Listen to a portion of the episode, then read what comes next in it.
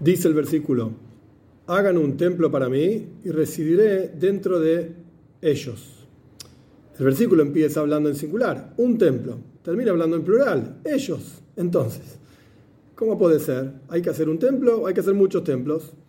Explican nuestros sabios en la mística judía que cada uno de nosotros puede hacer de sí mismo un templo y Dios reside en el interior de cada uno de nosotros. ¿Y cómo hacemos un templo? A través de que nos conectamos con Dios y entregamos nuestro propio ser a Dios, estamos haciendo de nosotros mismos un templo. ¿Y esto qué quiere decir? A través de que cumplimos con los preceptos divinos, con ganas, con entusiasmo, con alegría, y esto es entregarse a Dios, esto genera de que Dios resida en el interior de cada uno de nosotros tal y cual residía dentro del templo en Jerusalén.